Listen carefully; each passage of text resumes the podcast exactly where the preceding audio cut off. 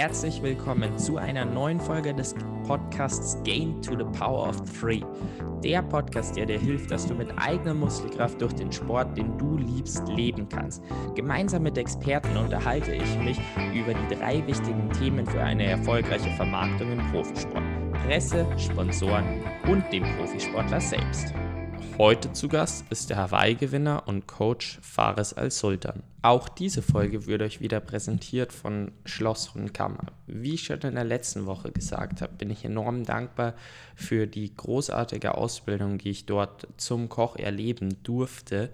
Und deswegen ja, möchte ich auch ein wenig Werbung für diese Ausbildung machen, weil wirklich von oben herab einfach die Ausbildung sehr, sehr großer Fokus ist und da wirklich darauf geachtet wird, dass die Ausbildung sehr gut ist, man dadurch eine sehr, sehr gute Grundlage für die Karriere danach bekommt. Die Bezahlung ist was, was enorm gut ist, aber das ist wirklich nicht mal das Entscheidende. Ähm, das ist einfach ein ja, Gefühl, was tatsächlich nicht wirklich zu beschreiben ist. Ich habe es enorm genossen, mir hat es enorm geholfen, die Unterstützung, die ich dort erhalten habe die Events, die wir als Azubis für Lehrer, Eltern äh, und organisieren durften. Wir haben Fortbildungen speziell erhalten. Das ist wirklich eine enorm coole Ausbildung gewesen, für die ich enorm dankbar bin und für die ich deswegen auch gern nochmal explizit Werbung mache. Das heißt, wenn ihr gerade auf der Suche nach einer Ausbildung im Münchner Raum in der Gastronomie, Hotellerie seid, schaut doch auf jeden Fall mal bei Schloss und Kammer vorbei, weil das kann ich einfach nur von ganzem Herzen weiterempfehlen.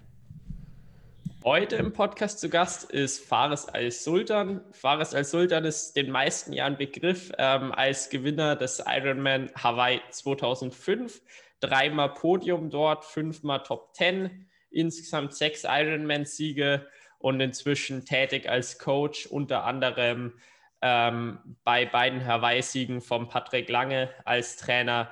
Und zusätzlich ist er einfach bekannt, kein Blatt vor den Mund zu nehmen und äh, eher auch mal eine kontroverse Meinung zu vertreten. Und deswegen bin ich da einfach mal auch gespannt, äh, Themen zu diskutieren, wie zum Beispiel Social Media, wie eben auch, wer zählt überhaupt als Profi. Und ja, freue mich da auf das Gespräch. Also herzlich willkommen, Fares. Freut mich, dass ich da bin. Mich freut es auch. Ich habe dich ja jetzt schon ganz grob vorgestellt. Am besten finde ich, geht es aber immer selber. Deswegen ähm, starten wir doch einfach mal ganz simpel mit der Frage: Wer bist du und was machst du? Mein Name ist Fares Al-Sultan. Ich war Triathlon-Profi und jetzt bin ich nur noch Trainer. Gut, das ist relativ simpel zusammengefasst. Vielleicht äh, magst du es noch einen Tick ausführlicher machen. ähm, ich bin Familienvater, habe zwei Kinder. Äh, ich war, wie du schon gesagt hast, ich war einmal Weltmeister und ähm, habe den, den Patrick dann trainiert, war ähm, zwei Jahre Bundestrainer bei der DTU, zuständig also für, für die ähm, Elite auf der Kurzdistanz und äh, ich kann sagen, ich habe im Triathlon vieles erlebt und es war eine schöne Zeit. Ähm, und äh, bin aber auch nicht böse, dass ich jetzt sozusagen im Ruhestand bin. ja gut, in, inzwischen glaube ich vom Alter her wäre es langsam schwer, da immer noch auf Hawaii zu gewinnen. Also, äh, aber äh, jetzt hast du ja weitere Tätigkeiten gefunden als Trainer und als ähm, ja, Bundestrainer, beziehungsweise eben auch Privatbundestrainer, ist aber jetzt eben schon wieder äh, rum. Ja, dann äh, starten wir doch einfach mal so ein bisschen bei deiner vergangenen Profikarriere. Was war denn so die beste Erinnerung von deiner ganzen Karriere? Die beste Erinnerung. Also ganz schwer, weil ich habe natürlich so viele schöne Sachen erlebt. Ähm, Siege, dann äh, Leute kennengelernt, auch geile Trainingseinheiten. Ähm, man darf ja nicht vergessen, der Sport ist ja mehr als nur der Wettkampf.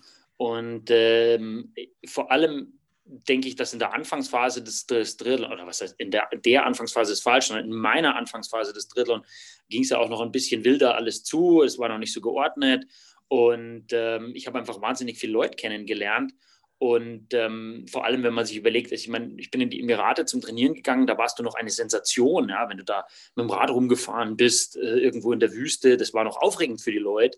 Und ähm, das hat sich heute natürlich alles geändert äh, und die Entwicklung ging ja viel weiter. Aber es waren einfach spannende Zeiten und das Ereignis ist natürlich echt schwierig rauszugreifen. Ich habe äh, tolle Wettkämpfe gehabt. Ich meine, mein erster, mein erster Ironman-Sieg in Arizona war sicherlich besonders, äh, genauso wie der Sieg auf Malaysia, ähm, wo es einfach abartige Bedingungen gibt. Ähm, und äh, ich habe auch äh, spannende Sachen erlebt in Kanada. Da war, als ich dort war, 2003, war Waldbrand. Wir sind zehn Kilometer lang durch den Rauch gefahren, ähm, wo du dir gedacht hast, um Gottes Willen, jetzt falle ich gleich vom Rad, weil ich eine Kohlenmonoxidvergiftung habe. Und ähm, also es war einfach immer was los. Und äh, das ist ja auch das, was das Dasein als Triathlon-Profi so interessant macht. Ähm, es ist halt einfach immer irgendwas, was spannend ist und, äh, und du beschäftigst dich natürlich auch mit dir selbst und das ist natürlich und deiner Leistung und das ist natürlich alles ein Geschenk. Ja, eine Sache, die du jetzt angesprochen hast, war eben auch, dass damals der Triathlon noch ein bisschen anders ausgeschaut hat, beziehungsweise man eine Sensation in den Emiraten war, wenn man mit dem Radl ähm, unterwegs war. Wie war denn da für dich damals der Start und wie hast du in Triathlon gefunden? Also der Start in den Triathlon war relativ einfach. Ich habe ähm, hab angefangen mit, Leistungs also mit, mit, Schwimmen als Leistungssport, allerdings zu spät. Ähm, als Folge eigentlich von einer Abnehmkur, äh, sechs Wochen Null-Diät, 15 Kilo abgenommen, weil ich ein bisschen dicklich war. Danach war ich dann sehr schlank, wollte wieder, also wie gesagt, fast Null-Diät, wollte dann wieder normal essen. Ähm, und habe dann gesagt, okay, gut, wenn ich normal essen will, muss ich auch Sport machen, ein bisschen Muskeln will ich auch wieder kriegen und ich gehe jetzt mal schwimmen. Und dann hat der, der Schwimmverein gerade zufällig ähm, Nachwuchs gesucht für die Wettkampfmannschaft. Da waren aber natürlich Zwölfjährige gewünscht und ich war fast 15, bin dann dahin, bin dann dreimal die Woche geschwommen, dann auf einmal viermal, fünfmal, sechsmal, siebenmal, war dann in der ersten Mannschaft, war aber auch klar, dass ich nie ein großer Schwimmer werden werde. Dann habe ich ähm, mir gedacht, dann sind wir im Trockentraining viel gelaufen, dann habe ich mir gedacht, naja, äh, dann laufe ich jetzt mal einen Marathon, ich suche mir eine neue Herausforderung äh, bin dann mit 16 den ersten Marathon gelaufen. Und ähm, dann habe ich Bilder gesehen vom Ironman auf Hawaii von Thomas Hellriegel. Und äh, dann war für mich klar, naja gut, schwimmen kann ich, äh, laufen kann ich auch, Radfahren lerne ich schon und das ist das, was ich machen will. Und habe dann mit 18 auch nochmal damit geliebäugelt, Langstrecke zu schwimmen, weil mir die langen Strecken halt schon von Anfang an logischerweise besser lagen als kurze Sachen. Bin dann auch nochmal bei den deutschen Meisterschaften angetreten, über 25 Kilometer und äh, habe mich dann mit Christoph Wandratsch, ähm, der damals so die Ikone des Langstreckenschwimmens in Deutschland war, ähm, unterhalten. Und der hat mir dann gesagt, naja, also 15 Kilometer am Tag ist Minimum, was du schwimmen musst, ein absolutes Minimum. Und da war für mich klar, 15 Kilometer am Tag schwimmen, mm, mm, nee, nee, lieber nicht. Und ich mache doch lieber Triathlon. habe dann meinen ersten Triathlon gemacht und mein zweiter Triathlon war schon der Ironman auf Lanzarote. Krass. Ja gut, das, das ging dann tatsächlich recht schnell und dann wurde es wahrscheinlich auch relativ schnell in Richtung Profi. Ähm, eine Sache, die ja mit 16 eben Marathon ist jetzt nicht ganz typisch und dafür hattest du ja dann auch äh, einen anderen Pass meines Wissens nach ähm, dir ausstellen ich habe keinen. Nein, ich habe keinen anderen Pass. Ich habe nur das Alter gefälscht bei der ah, Anmeldung. Ah, okay, bei, also, der, bei der Anmeldung. Das, war das Einzige und äh, also das war äh, also zur Passfälschung als 16-Jähriger das wäre dann doch sehr viel kriminelle Energie. Gut, dann äh, war es eben äh, in, der, in der Anmeldung, ähm, genau. sagen wir mal, positiv gemacht. Äh, genau, und in, es ist ja inzwischen, bist du eben Trainer und so diese lange Distanzen im jungen Alter ist ja was, was häufig eben eher verpönt ist. Ähm, weil man sich dann eben langfristig leichter was kaputt machen kann, leichter verletzen kann und so weiter. Du hast eben mit 16 schon eine lange Distanz gemacht. Wie war denn da deine Erfahrung und kannst du sowas grundsätzlich weiterempfehlen oder sagst du, nee, äh, das war eigentlich sehr ungeschickt? Nein, und das war nicht ungeschickt, sondern die Frage ist einfach, ähm, was, was ist dafür passiert? Wenn du jetzt ein Athlet bist, der eher verletzungsgeplagt ist und schnelle Füße hat, dann ist das vielleicht nicht unbedingt der richtige Weg für dich, weil ich habe ja dann schon ziemlich viele Umfänge trainiert, die würde man heute niemals, also äh, in der DTU würde kein einziger DTU-Trainer würde irgendeinen 15-Jährigen sowas trainieren lassen, was ich dann gemacht habe. Ähm, das, das, das, das, das viele Unterkörperverletzungen, das ist natürlich klar. Aber äh, wenn du das verträgst, das ist kein sonderliches Thema, weil es geht ja nur darum, dass du orthopädisch gesund bist und ansonsten mh, hm, schmeißt du halt äh, was auf den Motor drauf. Äh, das ist ja ähnlich wie im Schwimmsport. Im Schwimmsport hast du eigentlich normalerweise die höchsten Trainingsumfänge, wenn du jünger bist, zwischen 12 und 18 üblicherweise. Und ähm, da muss sich einfach was rühren, damit du das Ganze entwickelst. Aber das Entscheidende ist ja eigentlich was anderes. Das Entscheidende ist ja, äh, was willst du eigentlich machen als Athlet? Und ich bin ja nicht in die ganze Geschichte reingegangen mit äh, der, mit der Annahme, okay, ich werde jetzt Triathlon-Profi als 16-Jähriger, sondern ich habe eine neue Herausforderung gesucht. Und äh, das war für mich dann Marathonlaufen. Und das hat ja nichts damit zu tun, ob das jetzt dann ein solider Aufbau ist oder so. Da ging es einfach nur darum, das wollte ich. Und beim Ironman war es genauso. Ich wollte ein Ironman sein. Und äh, ich habe da nicht damit gerechnet, dass ich dann Profi werde. Für mich war, das war ja da noch in weiter Ferne, sondern es ging darum, das zu machen. Und dann ähm, war ich natürlich äh, dort. Und dann war ich Sechster in der Altersklasse. Und dann war klar, okay, es muss besser werden. Und dann kam ich wieder. Und dann war ich Dritter. Und ich wollte dann die Hawaii-Quali haben. Und im nächsten Jahr drauf war ich dann, habe ich dann die Altersklasse gewonnen und war, bin nach Hawaii gefahren.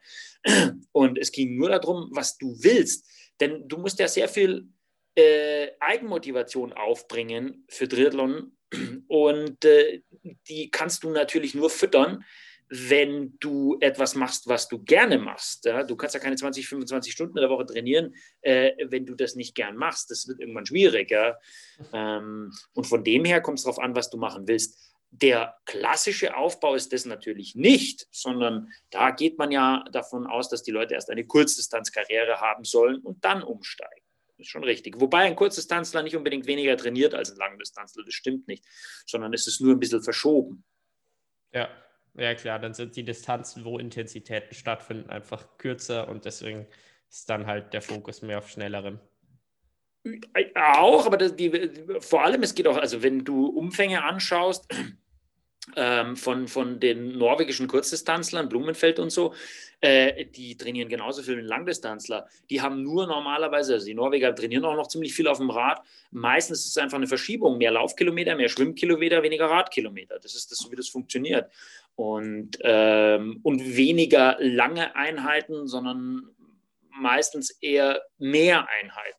Also auch pauschal gesprochen, das gilt natürlich nicht für alle, aber klassisch sozusagen. Mhm. Aber reine Stundenzahl ist bei beiden oft gleich. Ja.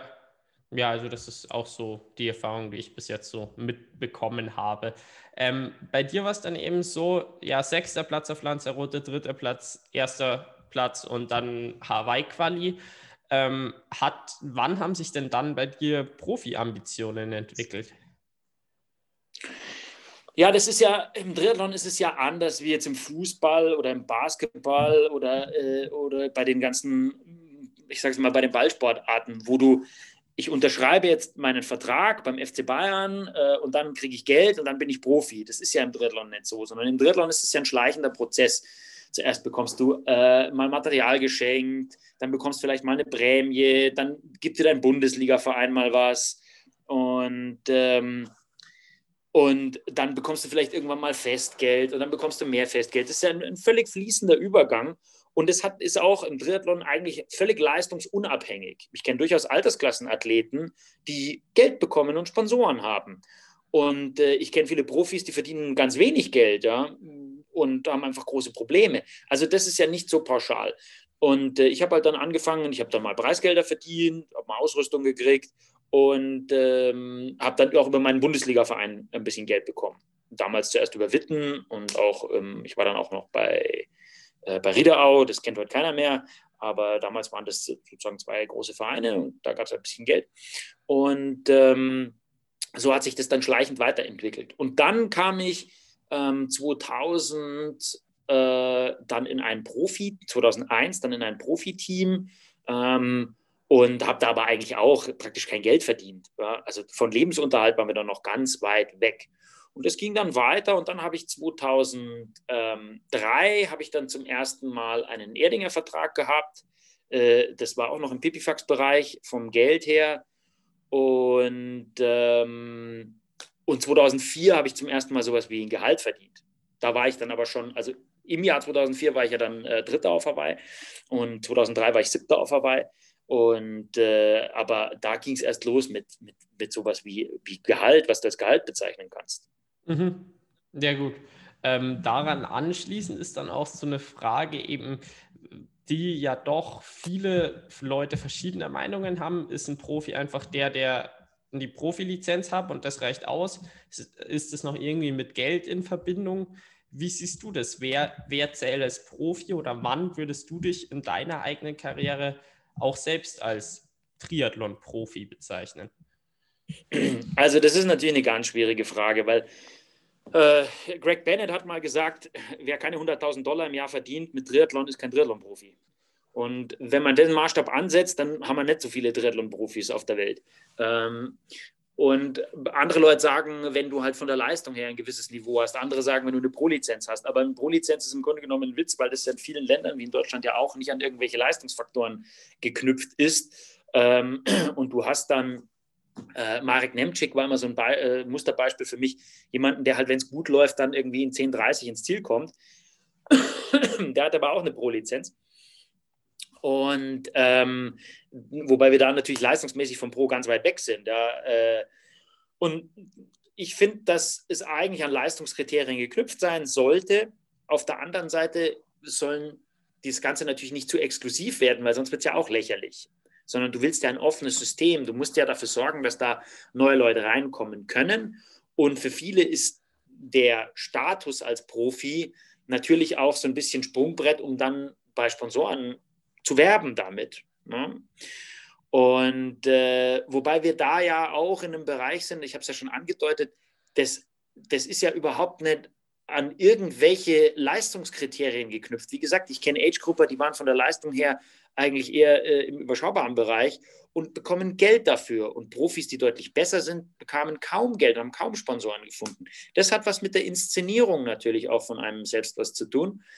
Und ähm, äh, wenn, man, wenn man sich überlegt, wenn du wirklich sehr, sehr erfolgreich bist, dann ist es eigentlich schon fast egal, was du für ein Typ bist und was du alles machst. Dann hast du einfach einen Werbewert. Ja? Ich meine, bei Lance Armstrong haben die Leute geschaut, welche Geschmacksrichtung das Gel hatte, das er gerade gefressen hat. Ja, also so weit hat sich das entwickelt. Da war einfach wichtig, oh, der, der frisst Himbeer, das fresse ich jetzt auch. Ja. Und, ähm, und bei anderen Leuten ist einfach wichtig, also wenn du, ich sag mal, ab Platz 4 ist es schon eigentlich egal, ob du Vierter bist oder Vierzehnter. Dann bist du, dann geht es nicht mehr um die Frage, dann, also dann wirst du nicht mehr wegen deiner Leistung bezahlt, sondern dann wirst du damit wegen, damit, also deswegen bezahlt, weil man mit dir was verkaufen kann, aus welchem Grund auch immer. Weil du aufregend aussiehst, weil du was Tolles sagst, weil du ein Typ bist, weil was, was auch immer, weil du die Leute dazu überreden kannst, irgendein Produkt zu kaufen. Aber für jeden Sponsor stellt sich ja immer die Frage, warum soll ich dem Material umsonst geben oder warum soll ich dem Geld geben? Das muss mir ja was bringen. Entweder ich finde den Typen cool und sage, äh, es ist Mäzenatentum und äh, ich weiß, dass ich da nie einen Return of Investment habe, aber äh, ich mache das halt einfach. Aber ähm, ansonsten geht es einfach darum, können wir damit Geld verdienen. Und dann kommt eben dieses ganze andere äh, zum Tragen, weil von der Leistung sind wir da ja weg. Ja, das ist, wer weiß heute noch, wer im Jahr 2007 Fünfter auf Hawaii war? Das weiß niemand mehr, wenn du nicht nachschaust. Ja? Und, ähm, und von dem her ist es einfach da nur noch wichtig, dass du eine Geschichte zu erzählen hast, mit der man was verkaufen kann. Ganz einfach. Gut, und äh, jetzt, um nochmal so ein bisschen auf deine Karriere zurückzukommen, gäbe es für dich so einen Zeitpunkt, wo du sagst, da war ich Profi? Ja, natürlich. Ich meine, also äh, in dem Moment, ab 2004, habe ich einfach Geld mit dem Sport verdient und da war ich Profi. Äh, leistungsmäßig kann man natürlich sagen, ich war 2003 auch schon Profi. Ich meine, da war ich Vierter in Kanada, da war ich Siebter in Hawaii. Ähm, ich war 2000, habe ich in Kulmbach gewonnen. Ähm, und äh, habe aber das ist halt kein richtiges Profitum, weil ich hätte ja niemals davon leben können. Wie sollte das gehen?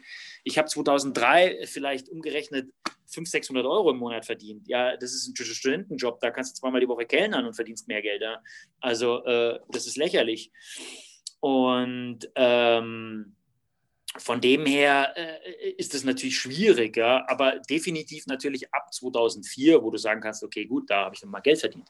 Mhm. Ja, gut dann war das für dich eben da so das Thema. Und was du jetzt eben auch schon ganz stark angesprochen hast, war eben das Ding, ein Typ sein, irgendwie verkaufen, eben diesen Mehrwert zurückgeben. Ähm, du hast jetzt auch eben bei dir in der Karriere gesagt, es ja, ja, hat sich halt einfach so gesteigert. Wie war das damals bei dir? Wie wichtig war dir das Thema Vermarktung neben der sportlichen Leistung selbst? Also ich war, ehrlich gesagt, war ich dabei nicht so gut. Und ähm, weil, also damals war das ja noch so, da hast du noch Leuten Sponsorenmappen geschickt. Das kann man sich heute gar nicht mehr vorstellen, ja, wenn ich das jemandem erzähle. Ich meine, allein schon, wenn ich jemandem erzähle, dass ich bei meiner Facharbeit noch Dinge ausgeschnitten und eingeklebt habe, dass jemand, der heute 20 ist, der sagt, sag mal, das, was, ihr habt da was ausgedruckt und ausgeschnitten und eingeklebt irgendwo. Das ist ja komplett Banane. Ja? Und äh, wie, hattet ihr kein Internet? So, nein, das hatten wir nicht. Ja? Und heutzutage ist es halt alles, ist es halt alles anders. Aber da hast du noch viele Firmen angeschrieben und ähm, also bestimmt Hunderte, ja. Und ähm, da hast du natürlich regelmäßig nur Absagen gekriegt bei Sponsoring im Triathlon vielleicht heute ein bisschen weniger, aber damals war immer über irgendwelche Beziehungen. Du musstest jemanden kennen oder aber es war eine Firma, die sowieso im Sport war. Und, äh, aber da gibt es ja auch noch einen grundsätzlichen Un Unterschied. Firmen, die im Sport sind und direkt was mit dem Sport zu tun haben, die kaufen sich ja kein Image. Das brauchen die ja nicht, weil die sind ja schon im Sport. Das ist schon eine Sportfirma.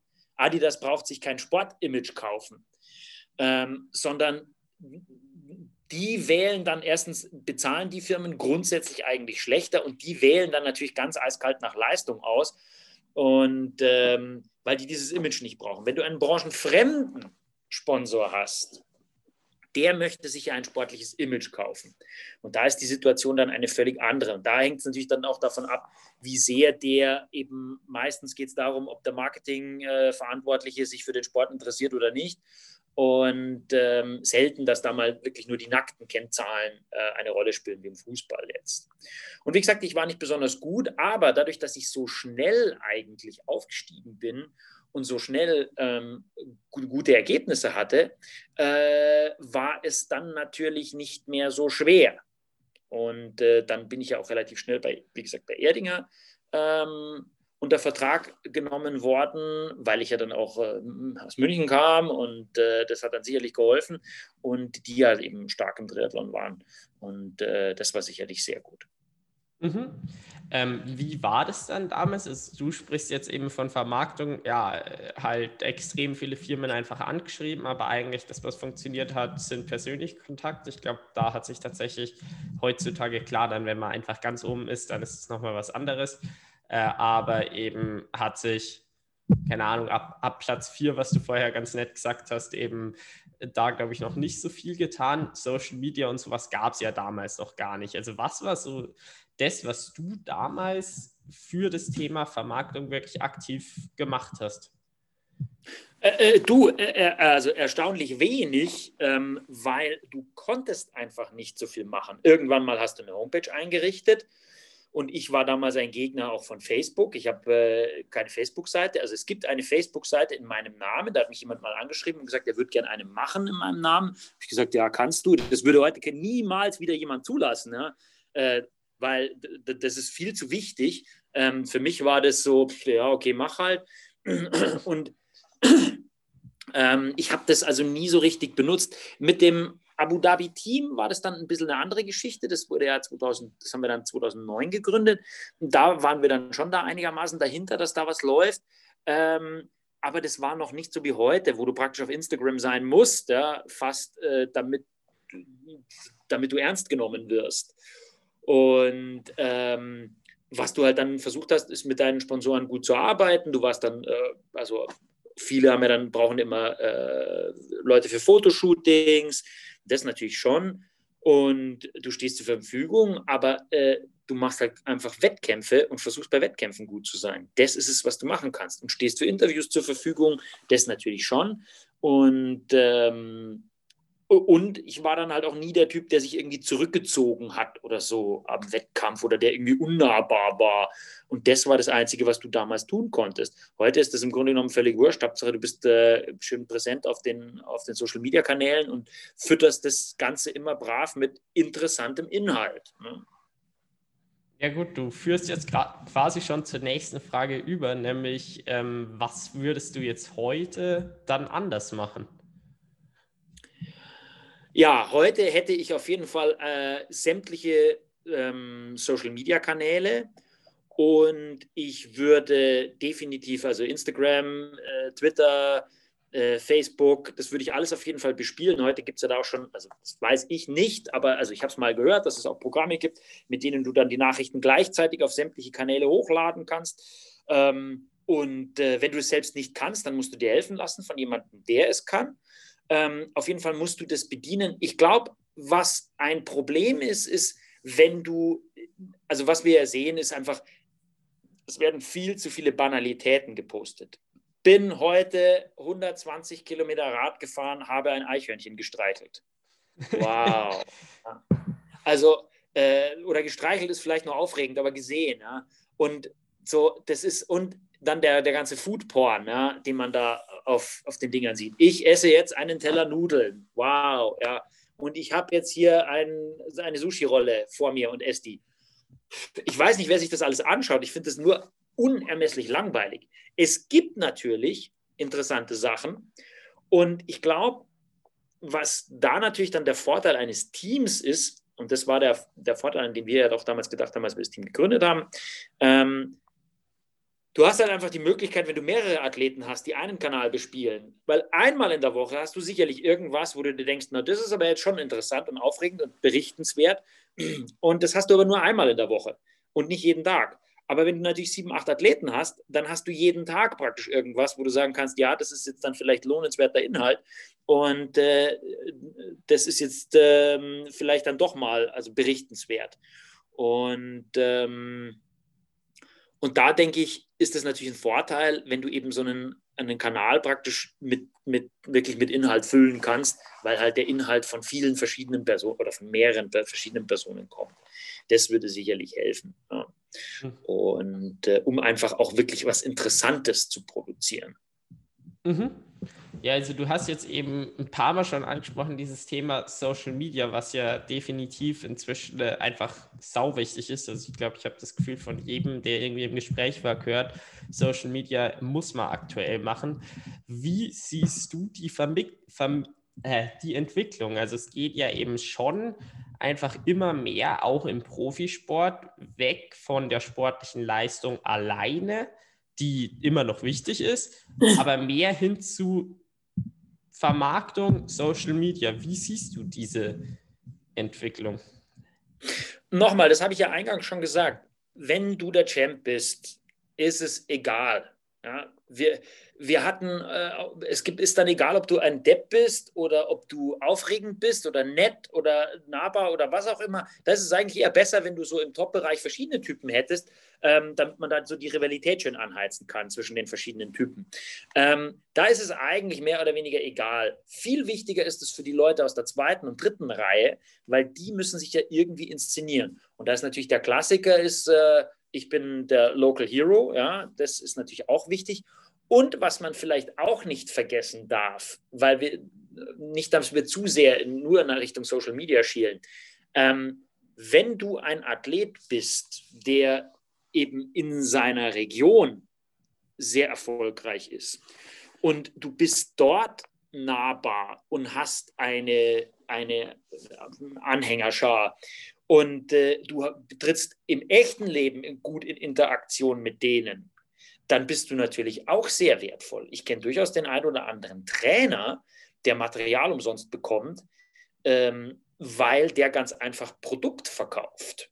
Und wenn du heute ein Trainer bist und du hast, was weiß ich, 30 Athleten und du fährst eine bestimmte Radmarke und äh, hinterher kaufen sich die Radmarke halt fünf, sechs Mann, ja, ja, natürlich kriegst du dein Rad umsonst. Das ist ja klar. Also äh, das, das darf man auch nicht vergessen. Also nur immer auf die sozialen Medien zu schielen, äh, ist natürlich auch ein bisschen übertrieben. Insbesondere dann, ich meine, nachdem das ja auch heute jeder macht, ist ja das unglaublich vielfältig. Ich meine, du kannst stundenlang im Internet äh, auf, den, auf den Seiten äh, von irgendwelchen Drittläden rumsurfen, aber äh, ich glaube einfach, dass wir schon eigentlich genug in das Handy bzw. in den Computer reinstarren und äh, irgendwann mal willst du ja mal auch wieder selber Sport machen. Also ich denke, dass du dich da auch durchsetzen musst und äh, dass die echte Interaktion äh, keinesfalls unterschätzt werden darf. Aber es gehört dazu und Sport ist Unterhaltung. Sport ist schlicht und ergreifend Unterhaltung, nichts anderes. Ja? Und wenn du die Leute unterhalten kannst, ist das gut. Ob du das dann dadurch machst, dass du abartige Leistungen bringst oder dass du vielleicht weniger abartige Leistungen bringst, aber die cool darstellst und dich cool darstellst, das ist äh, dir überlassen. Eine Sache, die du auch angesprochen hast, war jetzt das Thema Rivalität dann so quasi im Top-Level. Und das ist ja jetzt, was äh, die PTO irgendwie aktiv verfolgt. Also wo zum Beispiel dann beim Ironman Hawaii als äh, Frodo und äh, Brownlee eben dann Battle untereinander hatten. Die Frage ist jetzt, wie heftig es tatsächlich dann auch im Ziel war und so weiter. Darüber lässt sich ja streiten. Wo es dann von der PTO heißt, ja, hätten wir besser nutzen können, sollen, müssen. Ich weiß nicht genau, was der Ausdruck war, deswegen nutze ich jetzt mal alle. Ähm, genau, und wie, also wie siehst du das? Findest du das dann eine gute Entwicklung für den Sport, da eben wirklich Rivalität eigentlich künstlich aufzuheizen? Das ist ja uralt. Ich meine, wenn du alte Presseberichte ra rausziehst von 2006, von Norman und mir, ähm, äh, bezüglich Frankfurt, da wurde das ja auch völlig hochgekocht. Ähm, ich, ich, äh, ich und der Norman, wir hatten eigentlich gar kein Verhältnis zueinander, weil so, der ist da und ich bin hier und wir hatten nichts miteinander zu tun. Ähm, und das wurde natürlich dann aufgebauscht, auch meine Rivalität, das war natürlich schon eine andere Nummer mit, äh, mit Chris McCormack. Ähm, das war eine echte Rivalität und äh, auch unangenehm. Das war auch, äh, das war einfach richtig unangenehm. Ähm, das war keine schöne sportliche Rivalität, sondern unangenehm. Ähm, aber das, das ist natürlich aufregend, ja, und das ist für die Leute interessant. Ich meine, ich weiß nicht, ob du äh, The Last Dance angeschaut hast. Ähm, die Dokumentation auf Netflix kann ich sehr empfehlen über Michael Jordan. Ähm, da sind ja Michael Jordan hat das, hat ja der hat ja sowas gelebt und zelebriert. Der hat ja künstlich sich selber solche, also persönliche Rivalitäten aufgebaut, damit er mehr Leistung bringen kann. Und das ist natürlich wahnsinnig spannend und interessant, dass der das halt für seine Psyche gebraucht hat. Der musste sich einreden, der andere will persönlich mir irgendwas, ähm, damit er dann Höchstleistung bringt. Und das ist für die, für die Medien und für die Zuschauer ist es immer aufregend wenn es richtig zur Sache geht. Ja. Und äh, ob das dann für die Athleten immer toll ist und ob dies die Athleten eigentlich so wollen und auch so empfinden, das steht mal völlig auf einem anderen Blatt. Aber nochmal, Sport ist Entertainment und heute mit dem Abstand, äh, wo ich ja nicht mehr Athlet bin, ähm, es ist unterhaltsam und das ist, was zählt. Mhm. Ja, gut. Ja, klar. ähm, hast absolut recht. Ein Thema, was du jetzt eben auch schon ein paar Mal angesprochen hast, war eben so das, wofür steht man denn als Sportler? Ich meine, man ist irgendwo Unterhaltung, man möchte für bestimmte Werte gesehen werden, du wirst für bestimmte Werte gesehen, ich werde für bestimmte Werte gesehen. Ähm, was hast du da angestrebt, eben wofür du oder wofür wolltest du gesehen werden oder? Gar nichts ich habe mich nie verstellt, sondern ich war einfach so oder ich bin einfach so. Und ich habe da, also du kannst sicherlich, wenn du heute jemanden medial aufbaust, äh, dann kannst du das natürlich steuern. Insbesondere dann, wenn du vielleicht glaubst, dass irgendwer in seiner Persönlichkeit Defizite hat in irgendeiner Form und du möchtest das beeinflussen. Das kann man natürlich, das ist gar keine Frage, aber davon war ich ganz weit weg. Man darf ja auch nicht vergessen, äh, also wenn du zum Beispiel, wenn du heute ein Fußballer-Interview dir anhörst, die meisten von denen kannst du ja vergessen, weil das ist ja lächerlich. Das sind ja nur Textbausteine, die da vorgetragen werden. Ja, wir müssen uns in der Defensive verbessern und so. Das kannst du im Grunde genommen schenken, ja, weil äh, die, die sind ja, das, aber das hat ja auch einen Grund. Man will die Leute ja zu Teflon machen. Die sollen ja überhaupt nicht angreifbar sein, damit die sich nichts anhören müssen. Ja? ja, kein Shitstorm. Das ist ja sowieso heute ganz wichtig. Also es darf nichts, nicht, du darfst nirgendwo darf irgendeine Ecke oder Kante rausschauen. Das muss alles abgeschliffen sein, damit die ihre Ruhe haben. So wollen die das. So will das der Verein, so wollen das auch die Spieler. Und das ist ja dann auch okay. Ja? Und das ist halt dann vom Unterhaltungswert her gleich null, aber ähm, dann haben die wenigstens ihre Ruhe und können sich auf den Sport konzentrieren. Und das ist den meisten Vereinen wichtiger. Aber bei mir war das ja nicht so, weil ich hatte ja auch keinen Manager und ähm, ich hatte auch keinen Medienberater oder sonst was. Ich habe den ganzen Krempel selber gemacht und äh, so war ich einfach.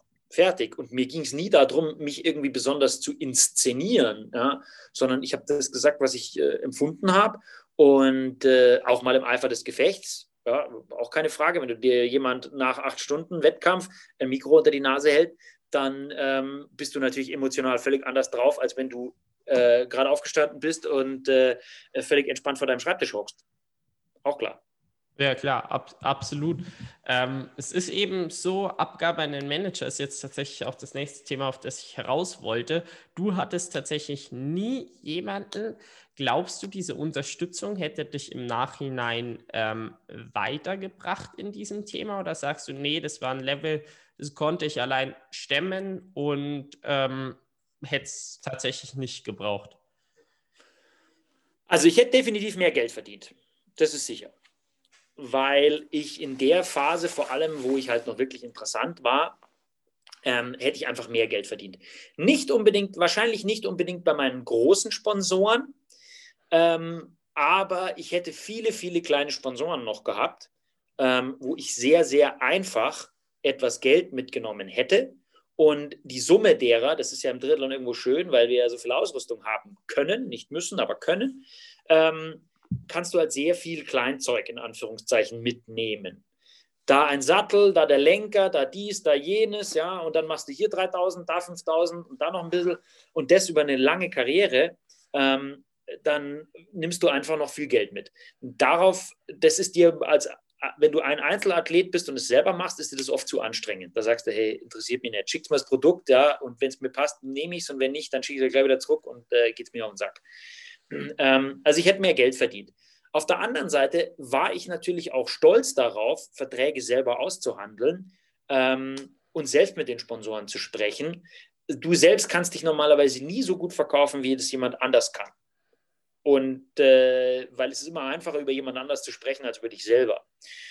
Aber ich, die Frage ist halt auch, wie viel Energie, wie viel Kraft und wie viel Stolz ziehst du eben aus der Tatsache, dass du es selbst gemacht hast. War das für deine sportliche Leistung dann nützlich oder und für deine Persönlichkeitsentwicklung oder eben äh, eher nicht? Ja. Aber das ist keine Entscheidung, die sozusagen zu verallgemeinern ist, sondern das muss jeder auch für sich selber wissen. Auch es gibt Leute, die können sich einfach überhaupt nicht selber verkaufen. Und wenn du dann dann auch noch so in der zweiten, dritten Reihe stehst und dann eh schon Schwierigkeiten hast, dann ist es vielleicht doch besser, du lässt es jemanden für dich machen. Da ist die Frage, ob du überhaupt einen findest, weil im Triathlon geht es halt oft auch um sehr wenig Geld und wie soll der davon leben? Ja, wenn du einen zweit- oder drittklassigen Athleten hast, der hat drei Sponsoren, die zahlen ihm zwischen 5.000 und 7.000 Euro. Ja, wie viel Prozent soll der, der Sponsor, äh, der, der, der Manager nehmen? Der braucht einen anderen Job, sonst geht es nicht. Ja? Weil selbst wenn der 20 Prozent nimmt, das ist kein Gehalt, das ist ja ein Witz. Ja, klar, das funktioniert dann einfach noch nicht, absolut. Ähm, heutzutage verschiebt sich das ja eben auch einfach mehr in Richtung Vermarktung, immer wichtiger mit dann auch Contentplan und so weiter. Und du hast auch gesagt, ja, man muss sich dann vielleicht wen suchen, der, äh, der da unterstützt, der eine Ahnung hat von dem Social Media etc. Ähm, würdest du das heute als Profiathlet quasi auf dem, auf deinem Level, äh, was du damals hattest, anders machen? Oder sagst du da auch, nee, ähm, ich würde da immer noch quasi so viel Stolz rausziehen, dass mir das wichtiger ist und ich da lieber auf das Geld verzichten würde? Also ich glaube, wenn, nachdem ich ja jetzt, ich bin ja jetzt mit dem Wissen von jetzt, ist es natürlich so, dass ich, äh, du kannst, also viele Leute sagen ja immer, wenn mit dem, was ich heute weiß, hätte ich damals anders entschieden. Die Sache ist natürlich die, du hattest, du hast, bist ja damals auch von anderen Dingen getrieben gewesen. Ja? Und ähm, das ist ganz schwer zu sagen, hätte, hätte, ja. Aber ich glaube, wenn du eine, wenn du eine nackte, rationale, marktwirtschaftliche Entscheidung treffen würdest, oder wenn ich das würde heute, dann hätte ich auf jeden Fall jemanden gebraucht. Das muss nicht unbedingt vielleicht so, nackt Manager ist vielleicht ein bisschen der falsche Ausdruck, aber jemanden, der dich unterstützt. Ich würde mal sagen, vielleicht ein, eine Art, ein besserer Personal Assistant, wie man da so schön sagt. Ja? Also kein, nicht jemand, dem du Briefe diktierst, sondern äh, und der, wie gesagt, deine, deine, deine äh, Spesenabrechnungen zusammensammelt, sondern schon jemand, der eben mehr kann und äh, so jemanden bräuchtest du wahrscheinlich ab einem gewissen Niveau. Und letzten Endes, die Jungs, die ganz an der Spitze sind, haben ja auch so jemanden, der Dinge für sie erledigt. Ja. Und ähm, nach wie vor enthebt dich das ja nicht der Pflicht, weil also den Inhalt für deine ganzen Social Media Geschichten, den musst du ja selbst produzieren, weil das kann ja der andere nicht. Der andere kann ja nicht Radfahren, von sich ein Bild machen und dann einstellen. Das geht nicht, sondern das musst immer noch du machen. Aber das Ganze aufbereiten, online stellen und so weiter, das kann der natürlich. Und verteilen und Kanäle bespielen und so. Und ich denke, dass das heute würde ich, also wenn ich im, also wenn ich jetzt noch aktiv wäre und Hawaii-Sieger und sonst was, dann hätte ich sicherlich jemanden, der das für mich macht. Mhm. Ja, das macht, macht Sinn auf jeden Fall.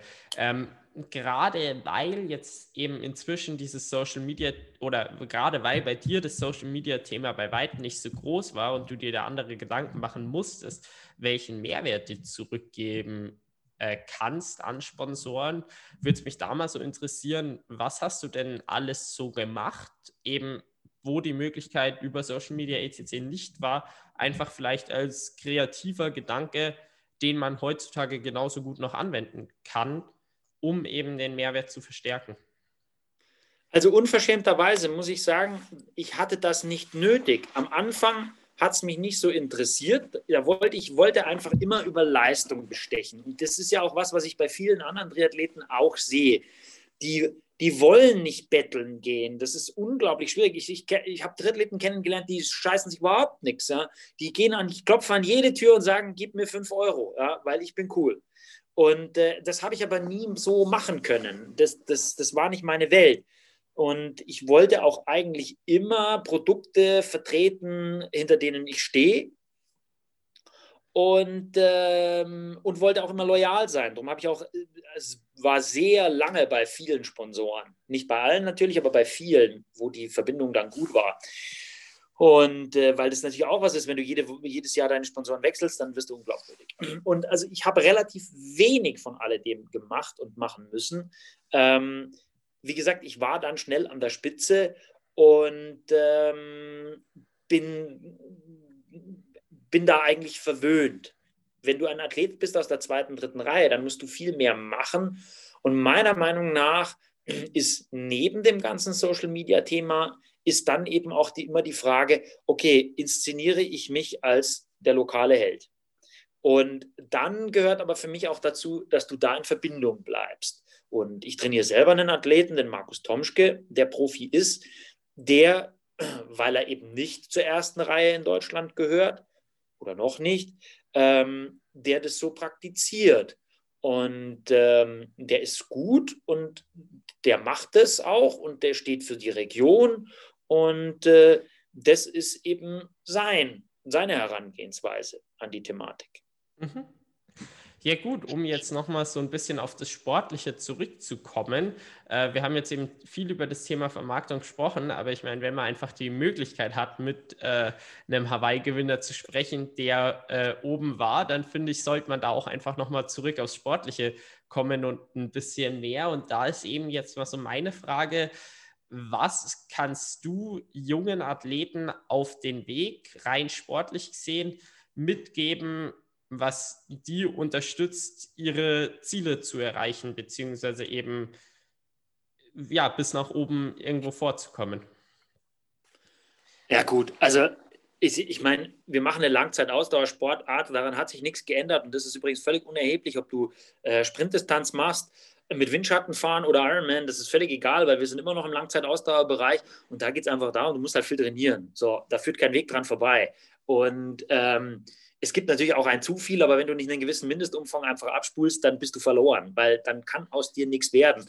Und das sieht man ja auch sehr schön, wenn du in die absolute Topspitze reinschaust bei den Athleten nicht unbedingt in die, die so, und damit meine ich jetzt vor allem auch auf der Kurzdistanz, ähm, nicht die, die so ein bisschen dahinter sind. Da gibt es dann auch mal wieder den einen oder anderen Ausreißer, der sehr weit kommt mit relativ wenig Training. Aber wenn du in den Top-Bereich reinschaust, das sind alles Monster, die unglaublich viel machen. Äh? Die trainieren einfach unglaublich viel. Und äh, da führt kein Weg dran vorbei, wenn du ganz nach vorne kommen willst. Und das ist also mal essentiell. Und ähm, ich glaube auch, dass es mh, mm, schwierig ist, wenn man den Sport macht, um Geld zu verdienen. Äh, wenn das deine einzige Befriedigung ist, dann wirst ja. du da für, über kurz oder lang Schwierigkeiten haben. Du musst es auch mögen. Ja, ja gut, und dann ist man eh in der falsche Sportart. Also wegen Geld Triathlon zu machen, ist äh, das genau. Blödste, was man machen kann. Genau. Also, wie gesagt, es wird Geld verdient natürlich an der Spitze, das ist völlig, steht völlig außer Frage. Aber ähm, wenn das dein alleiniger Antrieb ist, dann bist du verloren. Ja. Und wie gesagt, also viel trainieren ist auf jeden Fall sinnig und natürlich dann, was auch ein Thema ist, ist einfach immer wieder die Schwimmerei. Ähm, du hast das Problem, das habe ich auch in der DTU immer wieder angesprochen und auch bemerkt, wir kannibalisieren uns ein bisschen selber im Triathlon. Du siehst halt Jan Frodeno und äh, Patrick Lange und äh, siehst, wie gut die sind und dann sagst du dir, ja, ich will Triathlon machen. So, und dann fängt halt der Zwölfjährige an mit Triathlon und macht leider auch Triathlon-Training. Und das ist natürlich eigentlich völlig falsch, weil der sollte kein Triathlon-Training machen, der sollte schwimmen.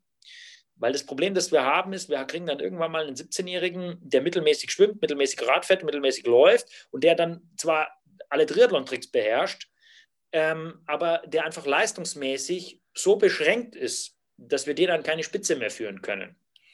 Besser ist es eigentlich, ich habe jemanden, der die Triathlon-Tricks nicht kennt, 16 Jahre alt ist, aber eine 410 über 400 Grau schwimmt ähm, und ein bisschen laufen kann. Weil dem Radfahren kann ich dem schon beibringen, das ist nicht so schwer. Äh, und ähm, und laufen, laufen kann ich ihn auch noch verbessern, wenn er es einigermaßen kann. Ja. Aber die Schwimmerei, die lernt er halt nie wieder. Wenn der auf Kurzdistanz was reißen will, dann braucht er einfach mehr Niveau. Und das ist halt das Problem, dass über den Erfolg des Triathlon die Leute viel zu früh anfangen mit Triathlon-Training. Ein, ein leider Gottes äh, ein Problem. Mhm. Das heißt, du würdest es tatsächlich als besser ansehen, wirklich nicht mal mit einem Schwimmfokus im jungen Alter Triathlon zu machen, sondern eigentlich zu schwimmen und lieber dann später in den Triathlon erst einzusteigen, oder wie?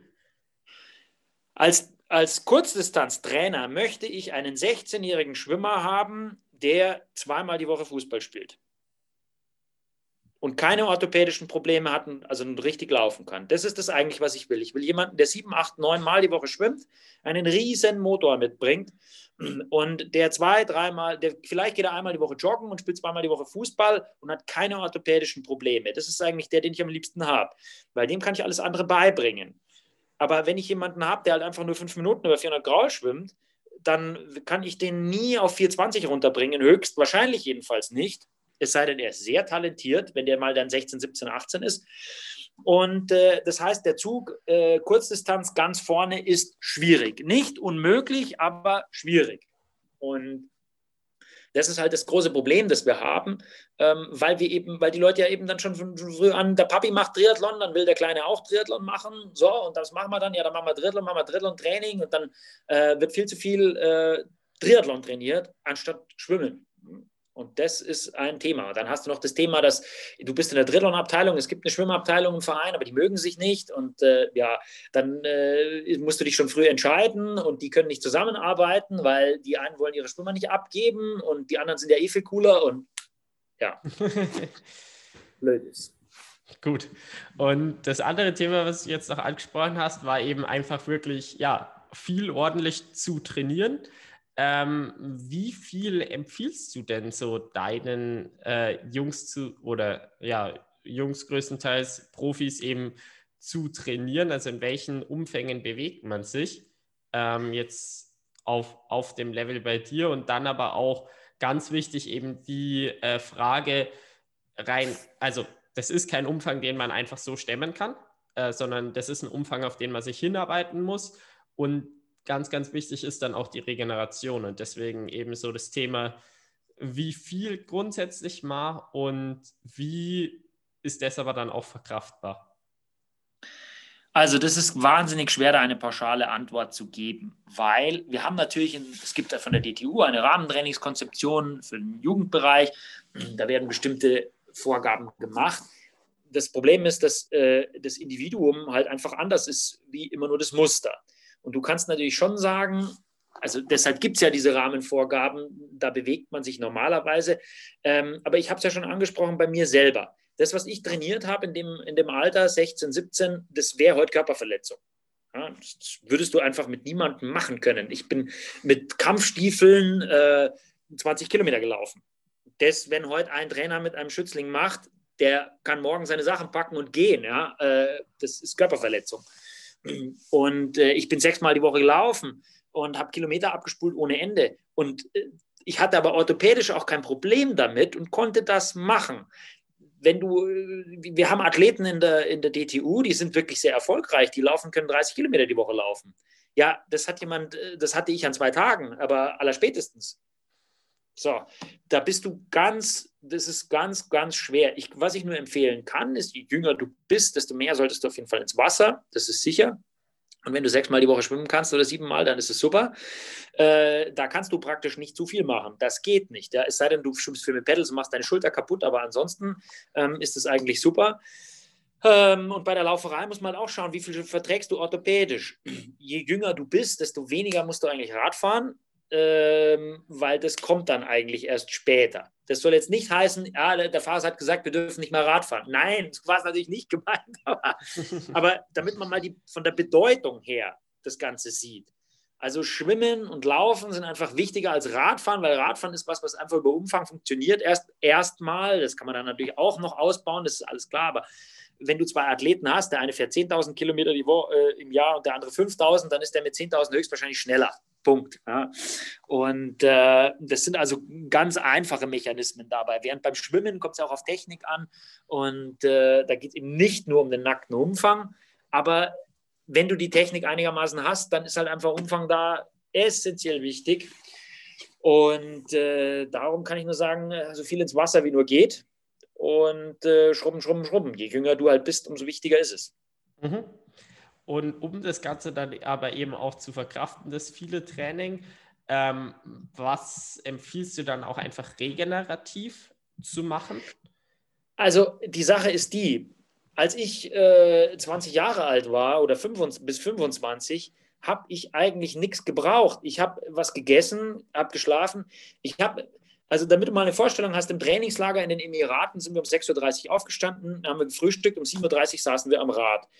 Dann sind wir zwischen drei und sechs Stunden Rad gefahren, dann haben meistens noch einen Koppellauf gemacht, dann haben wir Mittag gegessen, da gab es immer Nudeln, also geduscht, Mittag gegessen, ähm, dann hast du eine Stunde geschlafen am Nachmittag, äh, dann hast du nochmal eine Dose Cola getrunken und einen Muffin gegessen und dann bist du ins Nachmittagstraining gegangen, da hast du ein Krafttraining gemacht, geschwommen oder nur geschwommen oder vielleicht auch nur mal gedehnt, aber da warst du einfach wieder hergestellt. Dann hast du Abend gegessen, bist ins Bett gegangen, hast geschlafen, am anderen Tag warst du wieder einsatzfähig. Das geht natürlich, wenn du mit einem Athleten hast, der 35 ist. Also wir hatten kein, keine Massage, kein Physio, kein Nix. Ja. Ähm, wenn du mit einem Athleten hast, der 30 ist, funktioniert das natürlich überhaupt nicht mehr, weil das geht nicht. Aber damals ähm, waren wir halt, weil du, wenn du jung bist, dann verträgst du normalerweise eigentlich auch viel und natürlich, ich habe das auch nicht von heute auf morgen gemacht. Ich habe als, wie gesagt, als 15-Jähriger angefangen und das dann halt stark also gesteigert.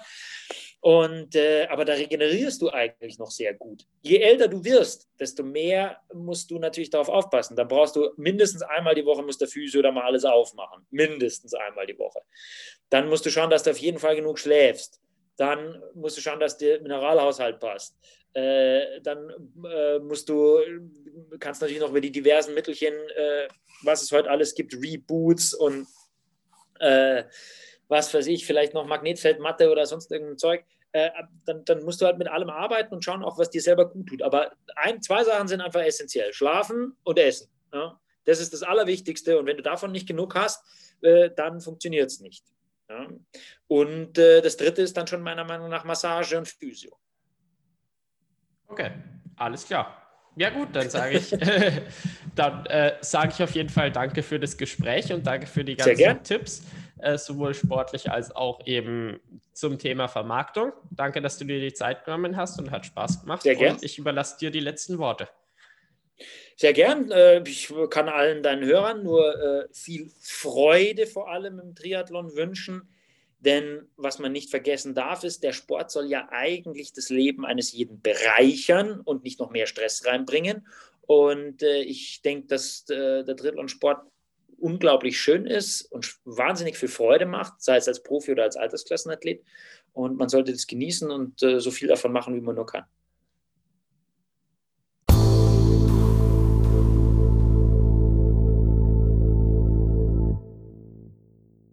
Vielen Dank, dass ihr diese Folge mit Fares al-Sultan bis zum Ende gehört habt. Ich hoffe, euch hat die Folge gefallen. Und wenn das so war, dann gebt mir doch sehr gerne Feedback auf zum Beispiel Google äh, Podcasts oder Apple Podcasts, wo man eben bewerten kann. Mir würde das enorm helfen. Sehr, sehr gerne könnt ihr mir auch eine Nachricht schreiben und mir so Feedback geben. Mich würde es sehr freuen. Vielen Dank.